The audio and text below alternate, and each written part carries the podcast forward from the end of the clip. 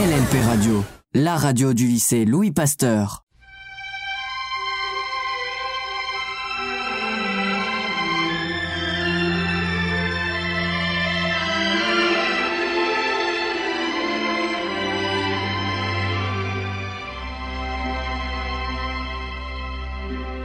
Well, hello everybody. You know me, I'm Michelle. But today I want to introduce you a little bit more to me through American literature, since this is a class where you are all reading in English. So, we can start. First, a little bit of an overview. I'll be talking about two books that relate somehow to my life. The first one is East of Eden. Has anyone heard of East of Eden? No? We'll talk more about it. And the second one is Little Women. Has anyone heard of Little Women? Yeah? Okay, we'll talk more about that as well. So, the first book is going to be East of Eden. This was written in 1952 by the author John Steinbeck, and he is quite a giant in American literature. He won a Nobel Prize. He's known for East of Eden. He also wrote the book of Mice and Men, if you're familiar. And he is also known for writing the book Grapes of Wrath. And all of them deal with uh, American life. Um, but specifically, East of Eden is a generational story. So, this is a plot that follows two families over the course of um, multiple people's lives in the family. So it goes from generation to generation to generation. And uh, you learn more about how these families are intertwined. There is a lot of drama in this book. It's also um, it's not a book that is taught in many American high schools because the themes and the content can be explicit but it is very famous in American literature because of uh, it's it's like an epic story, so very grand. And East of Eden notably is influenced by this biblical story of Cain and Abel, which is a story from the beginning of man according to Christianity about two brothers and in the Bible, one of the brothers kills the other brother. That's a very simplified version of the story, but it is central to the plot of East of Eden. And this doesn't sound like it relates to me because um, I don't um, have many brothers, but it is set in the Salinas Valley of California. And that is what I'll be talking a little bit more about. So we can go to the next slide. So this uh, these are some pictures. I'll explain. But starting with Salinas, this is where Salinas is. It's a very fertile ground in California for agriculture. So there, I think the majority of the agriculture in California is in the Salinas Valley. So this is a picture, for example, of what it looks like. And um, one way that East of Eden relates to my life is that in the book, there is a lot of themes of displacement, of movement, migration, families moving from different places to different places across the United States and in the Salinas Valley. And that is similar to my family. Um, my family immigrated from Brazil to California. And so that's kind of the basis of my life was this idea of migration and movement. And then after that, I also moved to Santa Barbara for university. So another example of how this idea of migration has been central to a lot of my own life. And besides that, I have driven through Salinas countless times because so I grew up here, right next to San Jose, right next to San Francisco. And then I would drive through Salinas along the coast to Santa Barbara, where I went to college, which is like a five hour drive. So I did that drive a lot, and I would always go through the farmland in Salinas. Um, this is a picture of Fremont. That's where I grew up. It's a, just a typical suburb, but that's where uh, Fremont is. And this is a picture of Santa Barbara. This is actually the campus, my university campus. So those are just some ideas of migration and East of Eden. There's also a movie adaptation of East of Eden. If you're interested, it has James Dean. You may have heard of him. But I think that movie is also from the 50s. So if you're interested in classic American film, East of Eden could be a good one.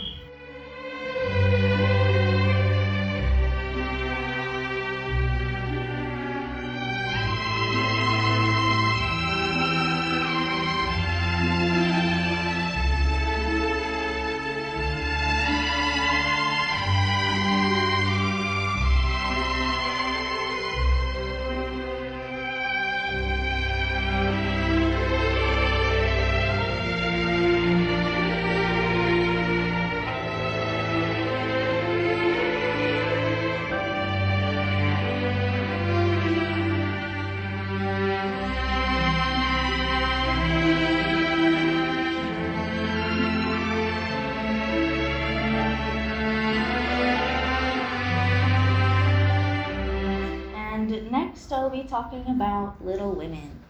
So this one's a little bit older. Little Women was published in 1880 by Louisa May Alcott. And she has a family of um, writers, of educators. So she grew up already uh, very exposed to the literary movements of the time, which would be like romanticism and transcendentalism. Maybe you will learn about that. But she wrote Little Women um, about four sisters Meg, Jo, Beth, and Amy. And the entire book is like a coming of age story. So it follows the four sisters as they grow up, as they transition from childhood to womanhood, what that means. Um, and it's set in Concord, Massachusetts, so on the East Coast, and it takes place right at the end of the Civil War in the US. So around 1870s is when the plot takes place. Um, and it is uh, notable that it takes place during a time in the US called the Gilded Age. And this was, uh, the Gilded Age is the late 1800s. So post Civil War up until early 1900s. And the Gilded Age is known for being a time when there was significant booms in science and innovation. There was more industrialization. There started to be more attention placed on social justice. Um, but still, there was a lot of injustice as well post Civil War. But this is the context of the story of the four sisters. So that will come in into play during this next slide, which is a little bit more about myself. So I chose to talk about Little Women because I am one of four sisters in my family. I have three sisters and one brother. And I, when I first read Little Women when I was younger, I found myself relating to a lot of the dynamics that were in the book. So there was a lot of sisterly um, playfulness, sisterly fights, um, familial dynamics and ties are a big theme in this book. So, for example, in the book, the sisters have a club. They'll like make skits together and act out. They'll write plays together, um, which is what I would do with my sisters when I was growing up. And in the end, the four sisters eventually end up, you know, parting ways. They have different lives, um, but they still stay together and they're still um, very close, which is what happened with me and my sisters. We are all in different places, but we still um, connect very often. And the other reason I chose Little Women is because there are a lot of interesting feminist motifs within the book.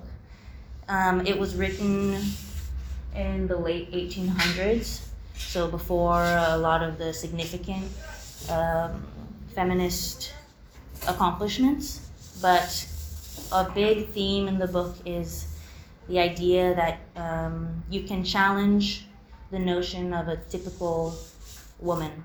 It's kind of arguing that there's no one way to be a woman, and there's no right way to be a woman either. So that's something that resonated with me growing up as well.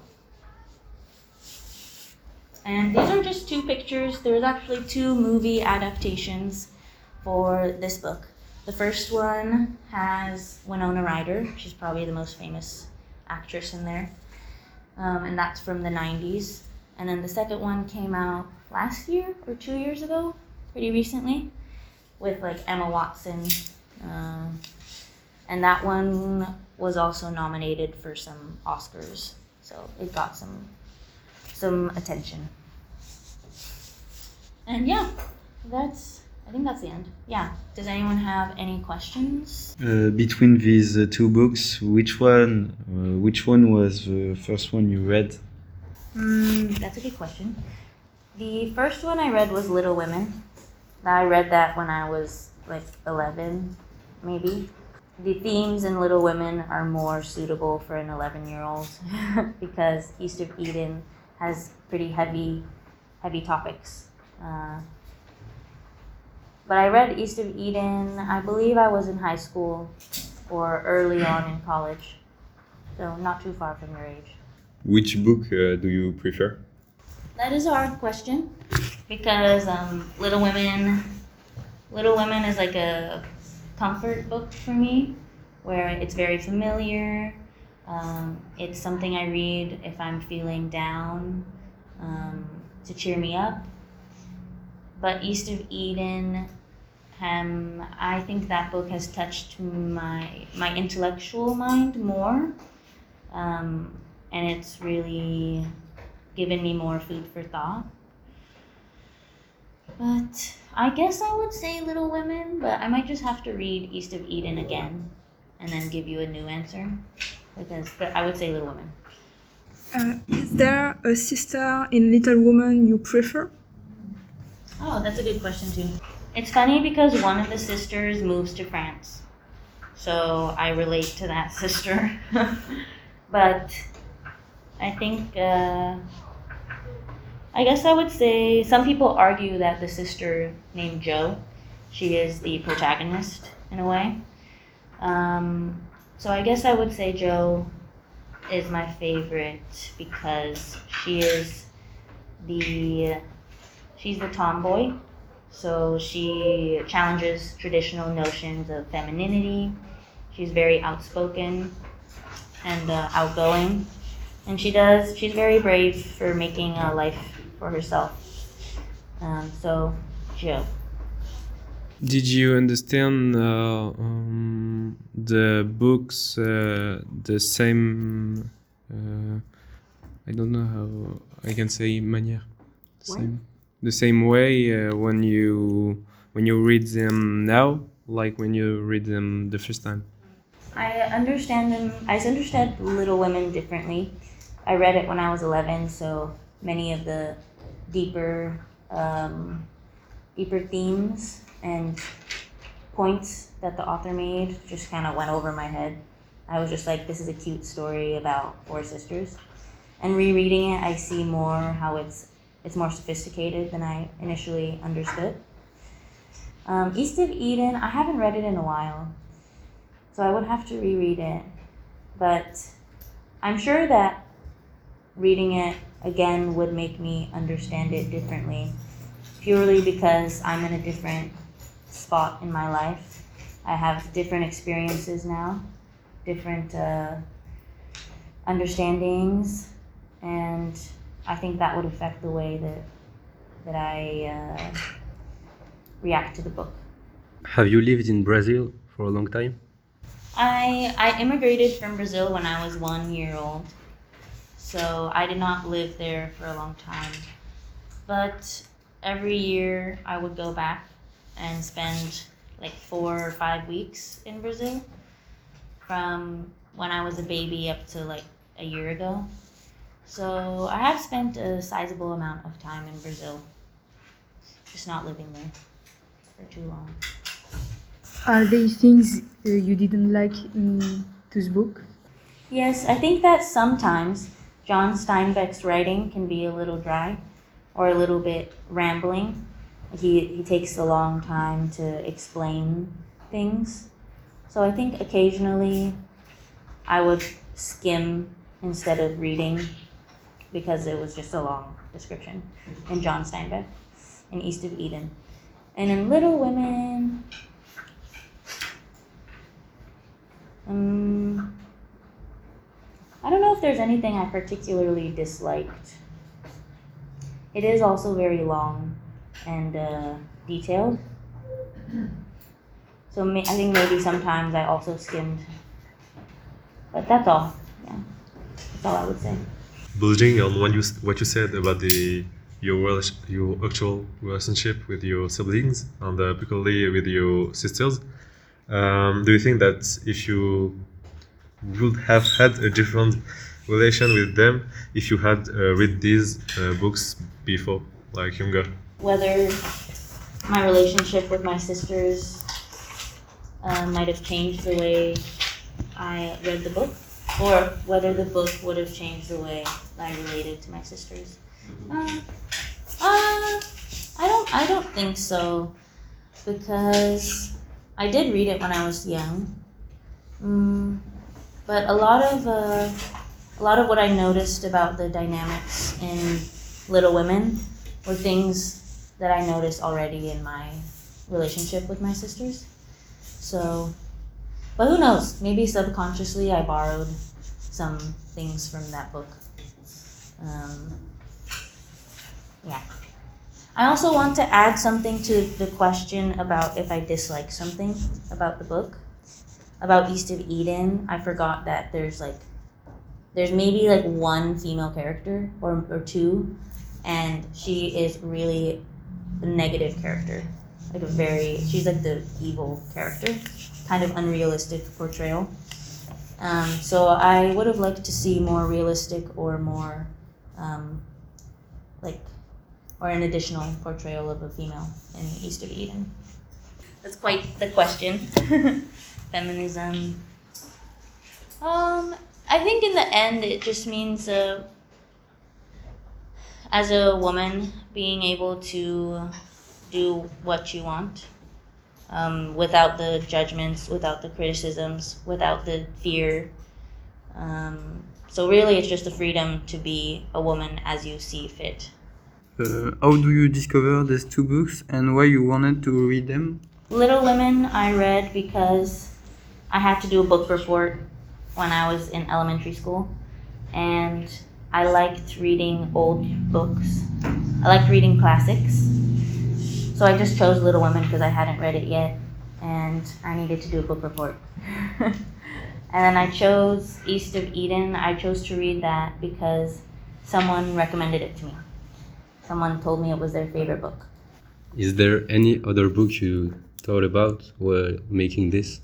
Yes. Well, I thought about how many books in American literature do not relate to me. so I did go through a list of American literature that felt a little bit like a, a stretch to apply to myself. I thought about doing a book by Virginia Woolf, who's an American author. Oh, she's British? Oh, never mind. She's a British author, so. but uh, no, I don't think there was any other book that came to mind. Okay, well, big thanks to Michele for this wonderful presentation. I think.